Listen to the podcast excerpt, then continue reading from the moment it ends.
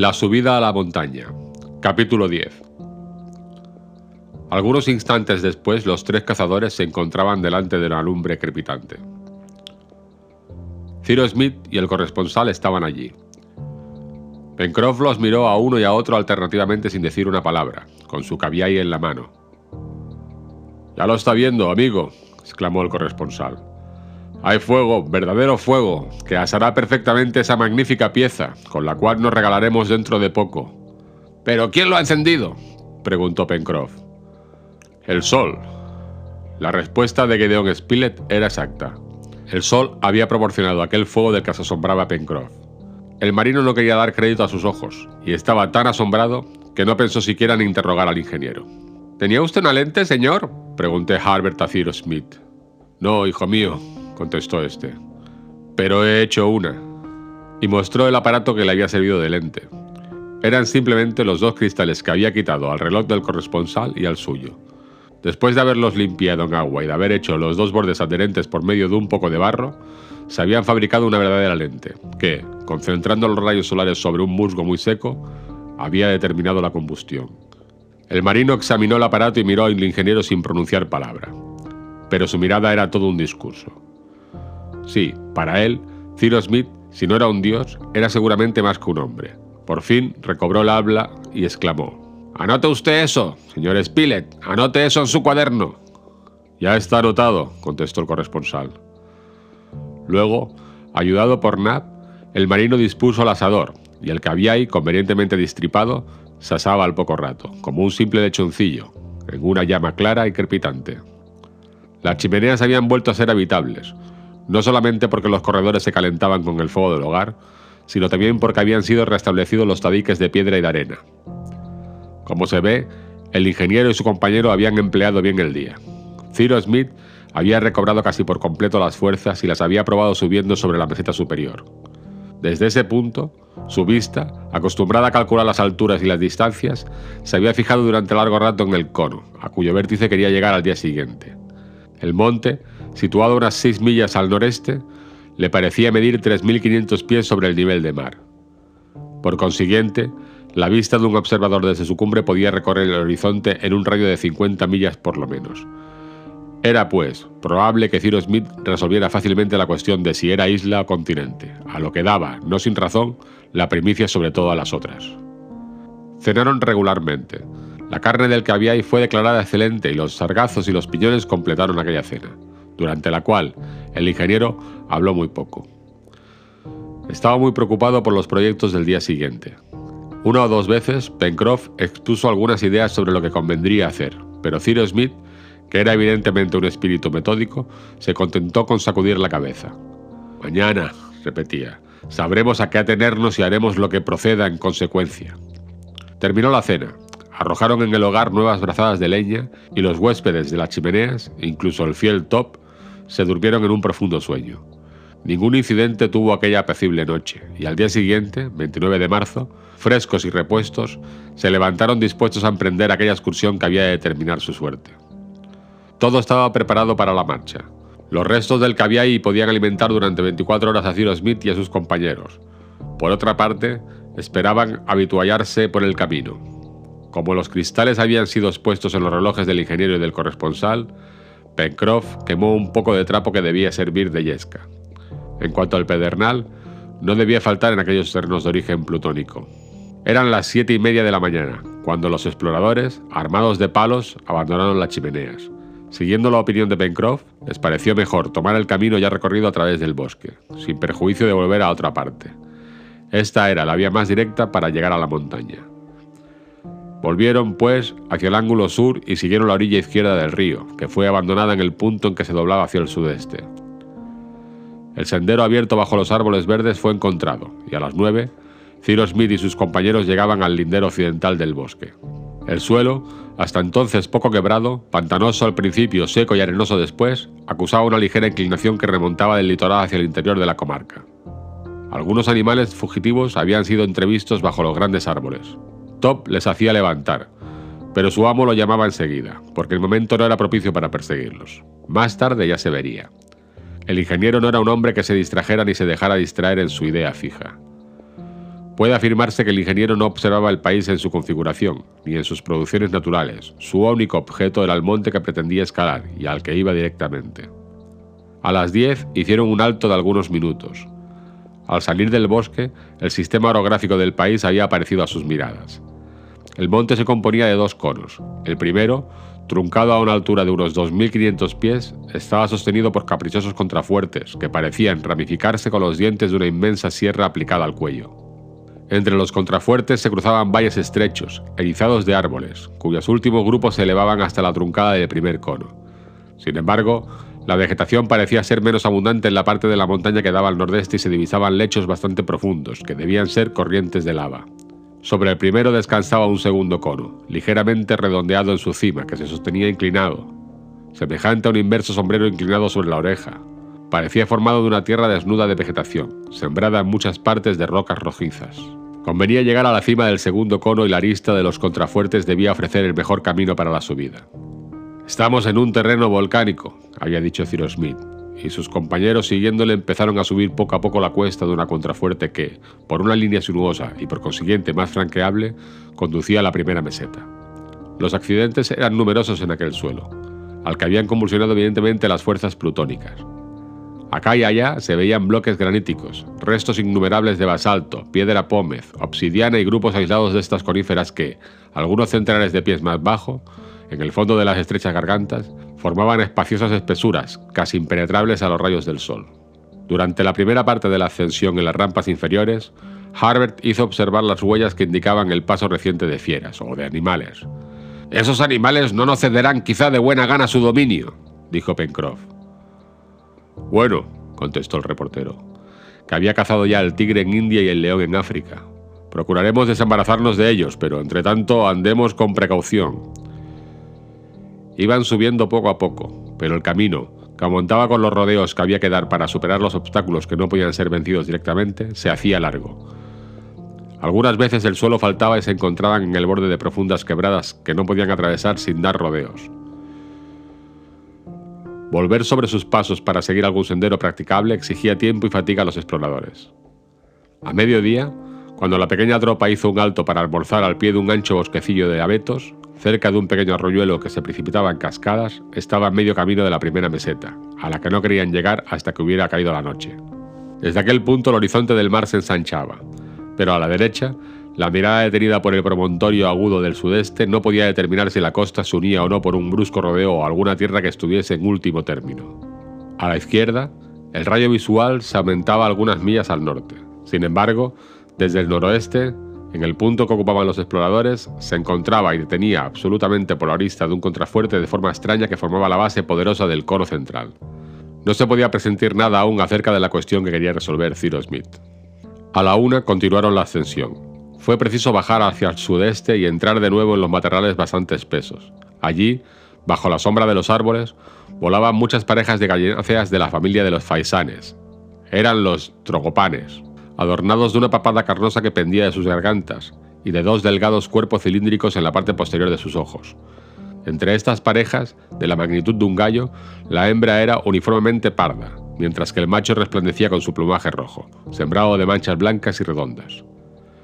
Gedeon Spilett, con una pedrada diestra y vigorosamente lanzada, mató a uno de los tragopanes, al cual Pencroff, a quien el aire libre le había abierto el apetito, vio caer con gran satisfacción. Después de haber abandonado aquellos matorrales, los exploradores, ayudándose unos a otros, treparon por un talud muy empinado, que tendría unos 100 pies, y llegaron a un piso superior, poco provisto de árboles, y cuyo suelo tenía una apariencia volcánica. Tratábase entonces de volver hacia el este, describiendo curvas que hacían las pendientes más practicables, porque eran ya más duras, y cada cual debía escoger con cuidado el sitio en donde posaba su pie. Knapp y Harbert marchaban a la cabeza, Pencroff a retaguardia, y entre ellos Ciro y el corresponsal. Los animales que frecuentaban aquellas alturas y cuyas huellas no faltaban, debían pertenecer necesariamente a esas razas de pie seguro y de espina flexible, gamuzas o cabras monteses. Vieron algunos de ellos, pero no fue este el nombre que les dio Pencroff, porque en cierto momento exclamó: ¡Cameros! Todos se detuvieron a 50 pasos de media docena de animales de gran corpulencia, con fuertes cuernos encorvados hacia atrás y achatados hacia la punta, de vellón lanudo, oculto bajo los pelos de color leonado. No eran cameros ordinarios, sino una especie comúnmente extendida por las regiones montañosas de las zonas templadas a la que Harbert dio el nombre de muflas. ¿Se puede hacer con ellos guisados y chuletas? preguntó el marino. Sí, contestó Harbert. Pues entonces son carneros, dijo Pencroff. Aquellos animales permanecían inmóviles entre los trozos de basalto, mirando con ojos admirados como si vieran por primera vez bípedos humanos. Después, despertándose súbitamente en su miedo, desaparecieron saltando entre las rocas.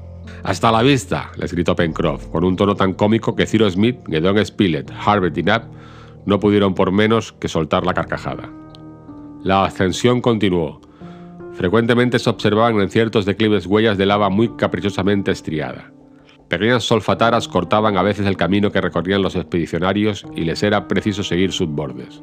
En algunos puntos el azufre había depositado bajo la forma de concreciones cristalinas, en medio de las materias que preceden generalmente a las erupciones de lava. Puzolanas de granos irregulares y muy tostadas, cenizas blancas hechas de una infinidad de pequeños cristales feldespáticos. En las cercanías de la primera meseta, formada por la truncadura del cono inferior, las dificultades de la ascensión fueron grandes. Hacia las 4 de la tarde, la extrema zona de los árboles había sido ya pasada, y no habían sino aquí y allá algunos pinos flacos y descarnados que debían tener la vida dura para resistir en aquellos parajes los grandes vientos del mar. Felizmente, para el ingeniero y sus compañeros el tiempo era bueno, y la atmósfera estaba tranquila, porque una violenta brisa, en una altitud de 3.000 pies, hubiera impedido sus evoluciones. La pureza del cielo en el cenit se sentía a través de la transparencia del aire. Una perfecta calma reinaba alrededor de ellos. No veían ya el sol, entonces oculto por la vasta pantalla del cono superior que encubría la mitad del horizonte al oeste, y cuya sombra enorme, prolongándose hasta el litoral, crecía a medida que el radiante astro bajaba en su curso diurno. Algunos vapores, brumas más que nubes, empezaban a mostrarse al este, y se coloreaban con toda la gama espectral bajo las acciones de los rayos solares. 500 pies solamente separaban a los exploradores de la meseta donde querían llegar, a fin de establecer un campamento para pasar la noche pero aquellos 500 pies se alargaron hasta más de 2.000 millas por los zigzags que tuvieron que describir. El suelo, por decirlo así, faltaba a sus pies. Las pendientes presentaban en frecuencia un ángulo tan abierto que se deslizaban los pies por el lecho de la lava, cuando las estrías gastadas por el aire no ofrecían un punto de apoyo suficiente. En fin, empezaba a oscurecer y era ya casi de noche cuando Ciro Smith y sus compañeros, muy cansados por una ascensión de siete horas, llegaron a la meseta del primer cono. Trataron entonces de organizar el campamento y de reparar sus fuerzas cenando primero y durmiendo después. Aquel segundo piso de la montaña se elevaba sobre una base de rocas, en medio de las cuales se encontraba fácilmente un abrigo. El combustible no era muy abundante. Sin embargo, se podía obtener fuego por medio de musgos y hierbas secas que crecían en ciertas partes de la meseta. Mientras el marino preparaba la lumbre con piedras que dispuso al efecto, Knapp y Harbert se ocuparon al amontonar combustible. Volvieron pronto con su carga de leña, arrancaron algunas chispas al pedernal, que comunicaron fuego al trapo quemado y al soplo de Nap se desarrolló en pocos instantes una llama bastante viva al abrigo de las rocas.